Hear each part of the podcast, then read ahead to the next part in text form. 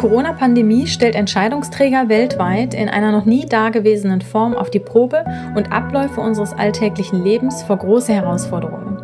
Doch was genau bedeutet dies für Unternehmen? Wir von Blackball International versuchen in unserem Corona Helpdesk Podcast diese Frage aus medizinischer, politischer und wirtschaftlicher Sicht zu beleuchten und so nützliche Handlungsempfehlungen für Unternehmen zusammenzustellen. Im wöchentlichen Wechsel sprechen wir mit unseren Experten, dem Virologen Prof.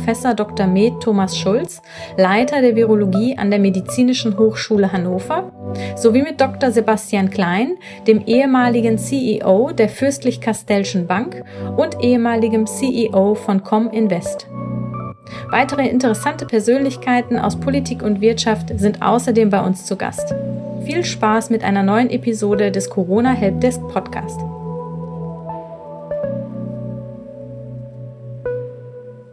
Hallo Daria, du bist Partnerin bei Vito One, einem Münchner Risikokapitalgeber und investierst dort in sogenannte PropTech-Startups, also Property- oder Immobilien-Startups und verwaltest aktuell ein millionenschweres Portfolio.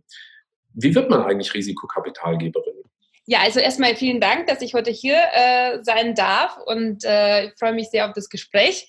Ich glaube, es gibt unterschiedliche Wege. In meinem Fall war das tatsächlich so, dass ich ein, in den letzten 20 Jahren eine Kombination aus eigener Gründungserfahrung, aber dann auch Corporate Finance, äh, M&A-Tätigkeiten ähm, hatte und tatsächlich dann so auf diesem Weg eben auf die Investorenseite gelandet bin. Ich glaube, grundsätzlich gibt es viele Beispiele, dass erfolgreiche Gründer eben auf die VC-Seite, also zumindest auf die Investorenseite wechseln und dann auch ähm, ja sehr oft ja zuerst das eigene Kapital als Angels investieren oder eben in Deutschland sieht man auch einige ehemalige Unternehmensberater oder Investmentbanker, die eben auch äh, die Seiten sozusagen wechseln.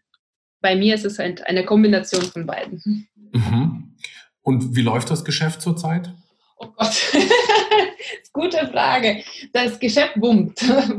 ähm, muss man natürlich unterscheiden zwischen, zwischen dem eigenen Portfolio und eben Neuinvestitionen. Äh, wir haben circa 20 Unternehmen im Portfolio und äh, das war natürlich in den letzten Monaten schon äh, wirklich echt äh, viel los, äh, vor allem für die, die gerade dabei waren, eine Finanzierung zu suchen. Da war es wirklich richtig viel los. Ich glaube, auf der Neuinvestitionsseite, zumindest was uns angeht, sind wir gerade etwas vorsichtiger. Das wäre nämlich auch eine Frage, welchen Einfluss nämlich die Corona-Pandemie auf deine Investitionsstrategie hatte. Ähm, ja, also ich glaube, ehrlich gesagt, dass wir als Branche eben schon natürlich alle so ein bisschen auf die Pause gedrückt haben, obwohl eigentlich es ja nach wie vor sehr viele tolle Unternehmer gibt äh, mit vielen tollen Geschäftsideen, die man auch unterstützen könnte. Für uns selber hat es jetzt keine große Auswirkung gehabt. Wir sind äh, grundsätzlich vorsichtiger, was die neuen, beziehungsweise ähm, nicht so aktiv, was die neuen Investitionen angeht, weil wir eben ein sehr großes Portfolio haben und äh, uns darauf fokussieren. Mhm. Ähm, grundsätzlich ist es so, dass im Markt schon viele erstmal abwarten. Ja? Und äh, aus meiner Sicht nicht immer zu Recht weil natürlich vor allem für die professionellen institutionellen Fonds lohnt sich durchaus jetzt so äh, in diesen Zeiten eben in tolle Gründe weiterhin zu investieren, weil A, die gibt es und B, natürlich jetzt eine gewisse Marktkorrektur auch stattgefunden hat, was die Bewertungen angeht. Ja. Und welchen Einfluss hat Corona auf die Geschäftsentwicklung deiner Portfoliounternehmen bisher genommen? Ähm, ja, schon. Äh, kommt natürlich ein bisschen darauf an, in welche Branche sich die Unternehmen befinden. Wir sind ja äh, rein auf PropTech und Construction Tech fokussierte Investor. Das heißt, alles, was so äh, entlang der Wertschöpfungskette eine Immobilie, äh, Energiebranche, so ein bisschen ähm, die Themen, so wie wir leben und wohnen werden in der Zukunft, die gehen wir an. Da hatte sich jetzt, da gab es keinen harten 1 zu 1 Schlag. Ne? Die Immobilienbranche wurde natürlich ähm, beziehungsweise auch die Baubranche als systemrelevant eingestuft und es wurde ja weiter zumindest in Deutschland gebaut. Ähm, da erwarten wir schon allerdings auch eine Verzögerung des, äh, der Corona-Krisen-Auswirkung, äh, mhm. ähm, auch auf der Projektseite, äh, eben aus der Marktsicht. Und ähm, wir haben aber allerdings natürlich im Portfolio noch aus der Vergangenheit ein paar Exoten, die jetzt zum Beispiel aus der Travel-Branche kommen. Äh, die hat es dann am härtesten ne, äh, geschlagen. Ja, ganz klar. Also du bist ja als Frühphaseninvestor besonders nah an den Unternehmen und auch an den Teams in den Startups dran. Wie reagiert man denn da kurz- und mittelfristig, zum Beispiel in Bezug auf Cash, auf äh, die Investoren selbst und das Geschäftsmodell? Ja, also was wir auf jeden Fall in jedem Unternehmen gemacht haben, das äh, kenne ich auch von unseren Co-Investoren und weiteren Portfoliounternehmen, ist natürlich eine komplette Planung nochmal in Frage zu stellen, alle Kosten nochmal in Frage zu stellen und eben es möglich zu machen, dass das Unternehmen eben mindestens 12 bis 18, am besten 24 Monate ohne eine neue Finanzierungsrunde auskommen kann. Ne? Äh, mhm. Da gab es und gibt es natürlich unterschiedliche Tools. Ähm, das eine war sicher für mehrere Kurzarbeit, aber auch weitere Kosten ähm, und eben auf der Sales-Seite sich zu, zu, die Frage zu stellen, wie kann ich meine Planung anpassen ne? und äh, de dementsprechend auch die Erwartungen der Investoren anpassen. Äh, wir haben auch einige internen Runden gehabt, wo wir mit unseren Co-Investoren eben eingesprungen sind jetzt auf die Kürze äh, bei den Portfoliounternehmen, um sie zu, weiterhin zu unterstützen. Was, weil man oft unterschätzt, beziehungsweise was nicht allen bekannt ist, ist dieser Zyklus der Finanzierungsrunden. Man, ähm, wenn man ja oft die Presse liest, dann denkt man, also sieht man ja oft Bilder von Gründern, die irgendwie sich teures Müsli für Mitarbeiter einkaufen und dann irgendwie sofort kommt der Gedanke, naja, da, da wird ja die Kohle verbraten, die werden ja eh nie profitabel. Das ist ja nicht der Fall. Also bei uns in der Branche ist es ja so, dass wenn man den Weg geht, ein, ein VC an Bord zu halten, dann ist es ja meistens so, dass man eben eine, also in schon auch ein möglich, also ein Businessmodell ähm, eben dafür Geld raised, was ja grundsätzlich profitabel sein könnte, aber eben alles ins Wachstum investiert, ne? weil das eben ja. auch äh, die Basis für einen Venture Capitalist ist, dass man eben äh, in, die, in die Unternehmen investiert, die sehr, sehr schnell und stark wachsen. So, man raised meistens ein Kapital für 18 Monate und geht normalerweise so nach dem Monat 12 wieder aufs Fundraising. Das heißt, es ist immer nach der Finanzierung, ist immer vor der Finanzierungsrunde. Ja? Das mhm. heißt, wenn ich jetzt aber unabhängig davon, wie die Qualität meines Teams, meines Produkts, meines Marktes ist, ähm, jetzt aber in der Corona-Zeit, in meiner Phase des Fundraisings, irgendwo nach diesem Monat 12 war, weiß ich ja, dass mir in sechs Monaten die, also die Kohle ausgeht. Ja. Und jetzt kann ich auch auf jegliches Müsli meines Lebens verzichten, aber darum geht es ja nicht. Das heißt, ich habe ja ins Wachstum investiert und ich brauche Liquidität, ich muss ja mein Team versorgen, äh, meine Operations bezahlen. Das heißt, wenn ich da jetzt davon getroffen wurde, dann ist die Wahrscheinlichkeit, dass auch sehr gute Startups mit sehr hohen Aussichten auf Erfolge tatsächlich in eine Insolvenz geraten, weil eben auf der Investorenseite auf einmal eine, einen kompletten, sozusagen auch einen Lockdown gab, um neue Deals zu machen. Das heißt, wir haben so einen Zyklus, der ist wirklich immer so 18 Monate, 12 Monate, ich gehe wieder raus. So, und das heißt, das hat natürlich die, also es gab dann drei Arten von, äh, auch bei uns im Portfolio, Startups, die haben gerade geraced, die sind dann safe. Mhm. Ähm, müssen natürlich trotzdem durch die ganzen Maßnahmen durch, um, äh, um das Ganze nochmal besser sicherzustellen, dass die Liquidität noch länger reicht.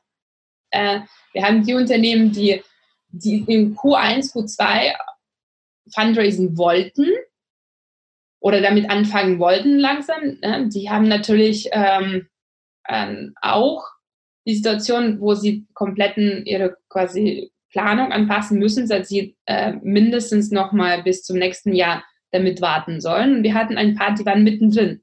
Und wenn mittendrin auf einmal alle den Stift fallen lassen, das ist halt die schlimmste Situation. Mhm. Ja, absolut. Wie sieht es denn da mit staatlichen Förderprogrammen aus für Startups? Äh, es gab ja dieses ähm, Jahr glaube ich, muss man wirklich echt Hut ab äh, für, ähm, für die neue quasi Führung äh, des Bundesstartup, also de, des Bundesverbands Deutsche Startups geben. Es gab wirklich äh, die unmögliche Situation, dass sehr, sehr schnell die Politik auch tatsächlich auch unsere Branche auch systemrelevant wahrgenommen hat und eben äh, die Initiative mit dem 2 Milliarden Rettungsfonds gestartet hat. Das hat dann sicherlich in der Ausführung schon doch etwas länger äh, gedauert, was aber gegeben natürlich äh, die neuen, also der Situation klar ist äh, oder klar war. Und äh, jetzt, glaube ich, stehen wir auch so da, dass es noch nicht wirklich, also ich kenne noch kein Unternehmen, was davon profitiert hat. Das ist noch ein bisschen so Work in Progress. Ne? Mhm. Ähm, so, ich finde es aber wichtig und richtig, dass man, äh, dass der Staat eben auch daran partizipiert. Und äh, so wie es ausgestattet ist, ist ja nicht nur die, die Übernahme des Risikos, sondern auch Partizipation an den potenziellen ähm, Chancen. Ähm, das das finde ich sehr gut. Äh, ich finde grundsätzlich, da gibt es ja zwei, Meinungs, äh, zwei Meinungen sozusagen. Ne? Also ich finde grundsätzlich, der Staat soll nicht nur der Invisible Hand sein, die von Marketfälle ähm, eingreift, sondern für mich äh, ist der Staat auch ähm, eine Quelle für die Förderung von Innovationen äh, jedes, jedes Landes. Mhm. Und äh, ich finde, ja, das finde ich gut und ähm, wie gesagt auch richtig. Was sind denn dann aus deiner Sicht die Szenarien für ein Startup und auch deren Geschäftsmodelle letztlich in Zusammenhang mit der Krise und auch den aktuellen Maßnahmen, die getroffen wurden? Müssen jetzt die Startups, die ihr auch aktuell betreut und im Portfolio habt, die Geschäftsmodelle anpassen? Ja, oft ja, tatsächlich. Also äh, ich meine, daran erkennt man natürlich auch die Qualität des Gründerteams, weil als Startup erlebt man äh, kleine und große Krisen sehr häufig und wie ich damit umgehe als Gründer ist natürlich ausschlaggebend, wie mein Unternehmen sich weiterentwickelt. Ähm, jetzt war das natürlich eine globale, äh, für uns alle spürbare Krise und in jeder Krise muss man darauf reagieren und sich adoptieren. Das kann sein, das Geschäftsmodell anpassen, das kann aber sein, dass äh, in der Krise auch eine Chance ähm, steckt. Ich kann Sie zwei Beispiele bringen. Zum einen sind wir in ein äh, Startup investiert, die heißen Building Radar, die sitzen in München. Das ist eine AI-gestützte Suchmaschine für Bauprojekte. Für Sie, ähm, also für alle Startups, die B2B-Sales in, in, der Bauindustrie machen, ist es nicht so einfach, ne? weil die Bauindustrie ähm, erst am Anfang der Offenheit für Digitalisierung und Zusammenarbeit für, äh, mit Startups steht. Und ähm, dadurch, dass alle Messen dieses Jahr ausgefallen sind, wo normalerweise das Geschäft gemacht wird, ja. ist natürlich so ein Tool, so eine Software, wo ich mein neues Geschäft finden kann als erster, real-time, eben natürlich sehr vorteilhaft. Und da, ähm, da habe ich äh, eben als potenzieller Kunde ähm, mehr, so mehr spürbaren Schmerz dafür und deswegen auch Offenheit. Auf der anderen Seite sind wir zum Beispiel in Simplinic investiert. Das ist ein, ein IoT, End-to-End IoT-Infrastructure-Anbieter für Krankenhäuser, auch eine ganz, ganz harte Branche zum Reinverkaufen. Und äh, deren Produkt, quasi deren, deren unter anderem ne, ein Modul ist zum Beispiel, dass sie das ganze Asset-Tracking im Krankenhaus und zum Beispiel auch Betten-Tracking ermöglichen.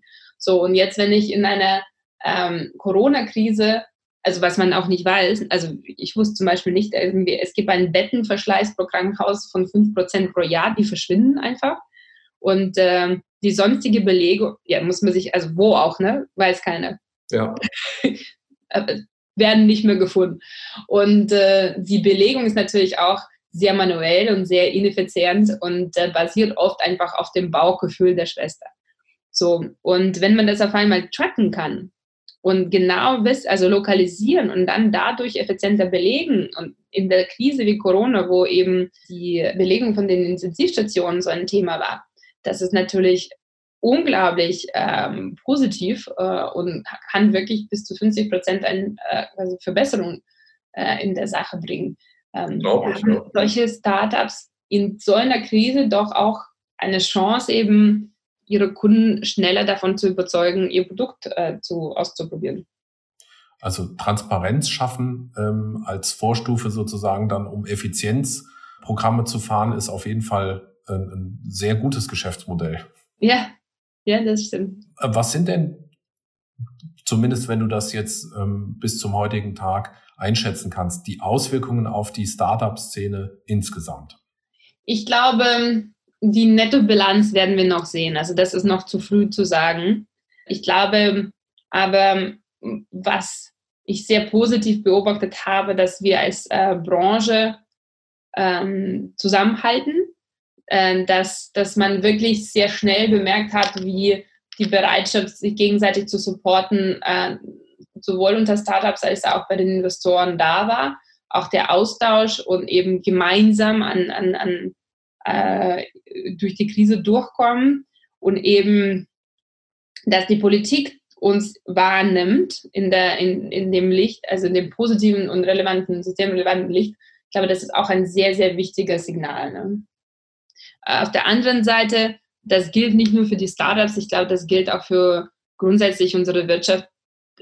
Auch positiv gesehen äh, ist sicherlich, dass wir alle jetzt gelernt haben, wie einfach und aber notwendig Digitalisierung sein kann in Sachen Kommunikation, in Sachen äh, Organisation, ähm, Erziehung und wie wir, wie einfach man hier ein, ähm, den, diesen Quantensprung ne, springen konnte, den wir auch alle gemacht haben. Glaubst du, die Krise ist ein nachhaltiger Katalysator für Digitalisierung jetzt in Deutschland, aber auch in Europa oder wird, werden wir relativ schnell wieder in alte Muster verfallen, sobald wir können? Oh, das ist eine sehr, sehr gute Frage, weil also ich habe in meinem Leben schon ein paar Krisen erlebt. Ich glaube, ich wünsche mir, dass es nachhaltig ist, weil die Menschheit doch sehr vergesslich ist ne, in, in, in der Grundgesamtheit. Ja. Also ich hoffe, es ist nachhaltig. Ähm, Punkt. okay. Gibt es denn ähm, im Moment sowas wie einen Alltag bei dir? Und wenn ja, wie sieht der aus? Mein Alltag. Also der Alltag ist sehr voll mit Arbeit, ähm, aber man muss dazu sagen, als VC äh, bin ich sehr gewohnt, äh, von unterwegs auf Remote zu arbeiten, ähm, viele digitale Tools für meine Kommunikation zu nutzen, weil man schon wenig Zeit im Büro verbringt, sehr viel Zeit eben on the go, ähm, auch manchmal zu Hause in, oder in Hotels oder wo man immer ist. Das heißt also grundsätzlich hat mich das jetzt nicht äh, radikal in meinem Alltag getroffen, ähm, dass wir jetzt seit 14 Wochen zu Hause sitzen. Ich muss ehrlich sagen, das hatte eher eine positive Auswirkung darauf, dass ich weniger reise, dass ich mehr Zeit habe, ähm, mich auf Sachen zu konzentrieren, dass ich viel besser ähm, mich ernähre, weil ich selber kochen kann. okay. Und dass ich natürlich auch mehr Sport machen kann, weil ich das mir besser tagsüber irgendwie im Einklang mit meinem, ja, mit meinem äh, täglichen irgendwie Schedule ähm, einpa einpacken kann. Insofern, also mein Tag, Alltag ist voll, aber ähm, dann doch mittlerweile sehr geregelt und ähm, ja, ich, ich finde es sehr angenehm, muss ich sagen. Okay. Was sind denn ähm, aus deiner Sicht so die Herausforderungen jetzt für die nächsten Monate? Speziell vielleicht auf der einen Seite als Startup, aber auch eben natürlich als Investor. Ich glaube, die Herausforderungen bleiben die gleichen. Ne? Als Startup ist es die Liquidität sichern, äh, äh, die Mannschaften behalten, äh, weil natürlich vor allem bei jungen Unternehmen das Team ist ja das A und O. Ich glaube, dass wir grundsätzlich vor vor der Herausforderung ähm, einer erhöhten Arbeitslosigkeit stehen. Und ich hoffe eben, dass unter der Annahme, dass die Investoren dann doch offener für neue Investitionen werden, dass auch die Startups äh, weiter wachsen können und dass wir dadurch eben eventuell die, äh, ja, die Arbeitslosigkeit ja, ausgleichen können, indem dass wir eben mehr Angebote ähm, haben, bei, auf der eben auf, bei den wachsenden Unternehmen. Ja, das hoffe ich auch. Gibt es denn einen Unterschied in der Art zu investieren zwischen Frauen und Männern? Gute Frage. Ähm, ich glaube, es gibt grundsätzlich Unterschiede von der Art von Frauen und Männern. Es gibt historisch, erziehungs-, äh, genetisch und biochemische Unterschiede. Ähm, ich glaube, dass wir ja grundsätzlich ähm, als Frauen, ach, das ist jetzt, muss ich mal, mal politisch korrekt ausdrücken. Ich glaube, wir sind weniger, also grundsätzlich, ne? also wir reden über durchschnittlich. Ich glaube, äh, was ich eben erlebe, ähm, zwischen Männer oder also so Männer äh, und Frauen auf der Investorenseite, zum Beispiel im Boardrooms, ist natürlich, das ist auch sehr oft ähm, ja sehr sehr ego ähm, und so ein bisschen Dominanz getrieben wird. Ne? Ich glaube, dass die Frauen schon auch sehr oft besser zuhören können und besser auch quasi in die Gründerteams vielleicht mal auf der eben kommunikativen, emotionalen Ebene abholen äh, können. Was am Ende des Tages auch sehr wichtig ist, weil am Ende des Tages äh, man eben fast schon wie so eine Ehe auf Zeit angeht und es ja auch darum geht, tatsächlich nur Händchen zu halten. Klingt nach einer Affäre. äh, ja, ist das so. Also es ist wie eine Ehe auf Zeit. Äh, da, da sage ich ja auch immer meinen Gründern am Ende des Tages, man muss, äh, wenn man die Wahl hat, mit welchem Investoren man, also mit welchen, welchen VC man dazu nimmt, ist es immer sehr wichtig, dass man menschlich miteinander umgeht, weil man schon sehr viel Zeit miteinander verbringt. Ne? Bis zum Exit. Deswegen auf Zeit. Ne? Mhm. So, und deswegen, ich glaube, Frauen haben natürlich diese kommunikative, Zuh also besser zuhören, weniger sich selber so ein bisschen ego-getrieben ähm, in den Vordergrund stellen. Und ansonsten glaube ich, dass wir natürlich immer und das gilt für Frauen auch für Männer. Ne? Das, äh, wir reden ja immer darüber, warum so wenige Frauen äh, Gründerinnen eben Finanzierung bekommen. Ne? Weil ich komme jetzt gerade nicht äh, auf den psychologischen äh, richtigen Begriff, aber am Ende des Tages investiert, also in, der Bias. Ja für, genau, also die Bias sind ja, dass man sehr gerne ja mit Leuten Zeit verbringen, die einem ähnlich sind. Ne? Und genauso in Leute investiert, die einem ähnlich sind. Und äh, ich glaube, das ist jetzt nicht ein typisch männliches Thema, sondern es würde auch bei Frauen so sein. Äh, nur äh, gibt es eben bei, äh, bei uns äh, in der Grundgesamtheit der Investoren unter 10% Partnerinnen in der ganzen Welt. Das wusste ich gar nicht. Ja, es ist unter 10% weltweit äh, weibliche Partner im VC-Bereich. Ne? Private Equity ist was anderes. Und ähm, ich glaube, deswegen investieren halt Männer oft in Typen von männlichen Teams, die halt einem näher sind und auch vielleicht von den Themen auch äh, einem mehr verständlich sind. Und deswegen glaube ich, dass auch die Frauen, ähm, deswegen wäre es halt gemix, gemischte Teams sind auch immer die bessere Option, dann eine bessere Chance weiblichen Teams geben würden, auch für Themen, mit denen sie sich besser auseinandersetzen. Ähm, ich glaube, das wäre äh, wäre sehr zu wünschen, weil es gibt natürlich nach wie vor, also wir haben schon viele erkämpft sozusagen, es ist schon mal so on top of uh, people's mind, aber am Ende des Tages ähm, nach wie vor sind nur 16 Prozent weibliche Gründerinnen in Deutschland und echt wirklich wenige Investorinnen. Und es gibt so Themen wie zum Beispiel äh, Femtech, wo ich aus meiner Erfahrung echt viele sowohl Gründerinnen als auch Investorinnen kenne, die das ihren Partnern oder Kollegen erklären und sie das beweisen mussten, dass es überhaupt Markt dafür gibt. Ne? Also es geht um weibliche oder ja genau weibliche äh, Frauen, quasi Gesundheit und, und äh, Wohlbefinden. Ich meine, das sind über 50 Prozent der Bevölkerung. Ne? Da, da, da braucht man doch nicht darüber sprechen, ähm, ob denn diesen Markt gibt oder nicht. Aber das ist noch im, im Educational-Prozess sozusagen. Wie lässt sich das denn ändern, wenn ähm, also, also vielleicht ist das jetzt auch eine Frage, die natürlich äh, du gar nicht beantworten kannst, aber wie lässt sich das denn ändern, dass wir nur 16 Prozent Gründerinnen haben und ungefähr 10 Prozent Investorinnen?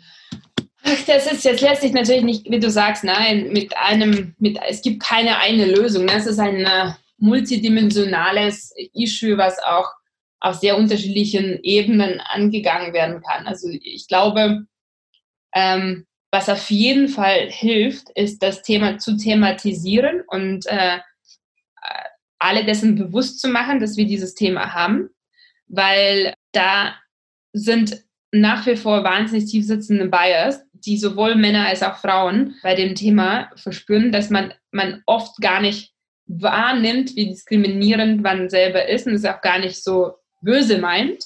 Und ich glaube, quasi darüber reden und dessen bewusst sein und sich selber versuchen, da besser zu verhalten. Und aus meiner Sicht natürlich going forward ist alles das Thema der, der Erziehung ja, und der, der, guten Beispiele, an denen man sich orientieren kann. Ähm, ja. Hast du die Erfahrung gemacht, dass sich Frauen in Netzwerken anders unterstützen als Männer? Dass die Frauen sich ähm, gegenseitig besser äh, anders unterstützen als Männer. Also ich glaube, dass ähm, Frauen noch lernen sollen, was wirklich, äh, wa um was es bei Netzwerken geht. Ne?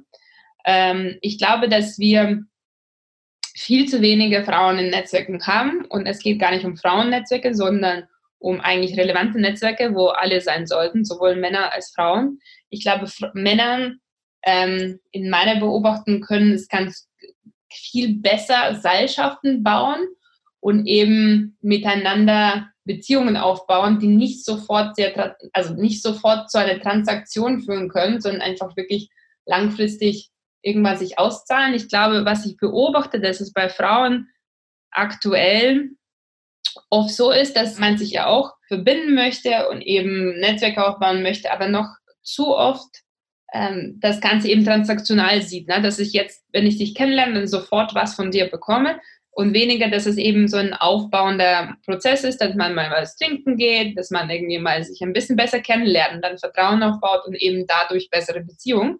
Oft machen das ja die Männer wirklich äh, oder schaffen das die Männer dadurch, dass sie eben gemeinsam, also nicht Golf spielen, Party machen.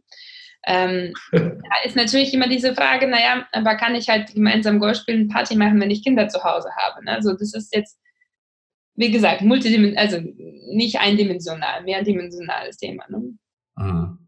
Verstehe, okay. Und was gefällt dir denn an deinem Job besonders gut? Mein Job ist sehr vielfältig.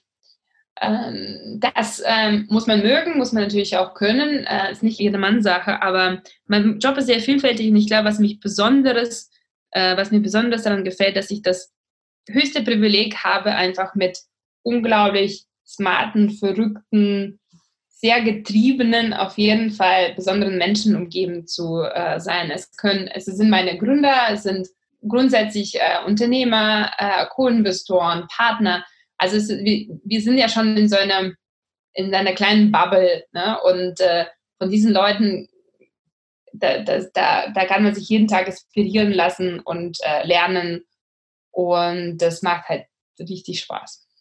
Willst du den Job bis zur Rente machen? Da sollte man sich erstmal Gedanken, Gedanken machen, wie das Rentensystem so. Oje, das sprengt, glaube ich, das Format. Definiere mal die Rente. Äh, ja, ich glaube, ja, ich kann es mir echt vorstellen. Ja. Das ist schön. Was sind denn, ähm, letzte Frage, was sind denn so die drei oder fünf Eigenschaften, die man braucht, um in diesem Job gut und erfolgreich zu sein? Als Venture Capitalist? Also ja. ich glaube, man muss Sales mögen. Äh, auch das, auch das wird, äh, wird oft unterschätzt, aber als Investor bin ich ständig im Verkaufsmodus. Ich verkaufe meine Portfoliounternehmen an die potenziellen weiteren Investoren.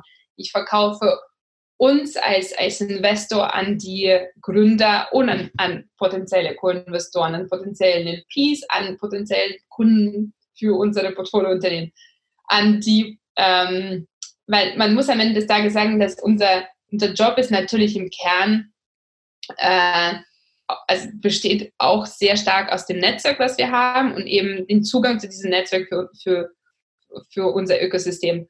Und äh, da, dafür muss, also halt, man muss es mögen, echt Sales zu machen und mit Leuten umgeben zu sein. Ne? Ich glaube, ein weiteres Skill ist sicherlich auch Analytik ne? und äh, das Verständnis davon, womit man zu tun hat und aber auch diese quasi Fähigkeit als eine Unmenge an Informationen eben auf die richtigen äh, sich zu fokussieren und eben Patterns, also weil am Ende des Tages, wir suchen ja immer, gegeben dem hohen Risiko und wenig Vergangenheit nach Patterns, äh, nach Mustern, um eben dieses Risiko abzuwägen. Ähm, auch quasi gleichzeitig 100 Bälle in der Luft. Ähm, das ist auch, ähm, muss man auch mögen und äh, die ständige eben Neugier, äh, neue Sachen zu lernen, zu kennen, zu, zu, zu sich weiterzuentwickeln. Und ich glaube, nochmal on top natürlich diese Langfristigkeit, ne? weil das ist schon ein Job, wo im Prinzip der, die Bestätigung dass es, deines Erfolges erstmal in Jahren stattfindet. Ne? Also definitiv auch noch die Tugend der Geduld. Ähm, das ist doch ein schönes Schlusswort. Daria, vielen Dank für das Gespräch. Sehr gerne, vielen Dank auch. Vielen Dank an unseren Experten und an Sie fürs Zuhören. Wenn Sie selbst Fragen haben, die Sie gerne von unseren Experten beantwortet hätten, senden Sie uns einfach eine E-Mail an helpdesk at blackbull-international.com. Außerdem finden Sie viele weitere interessante Inhalte zum Thema unter www.corona-helpdesk.de und wir freuen uns natürlich sehr, wenn Sie unseren Podcast mit Ihrem Netzwerk teilen. Nochmals danke fürs Zuhören und viele Grüße von Black Bull International.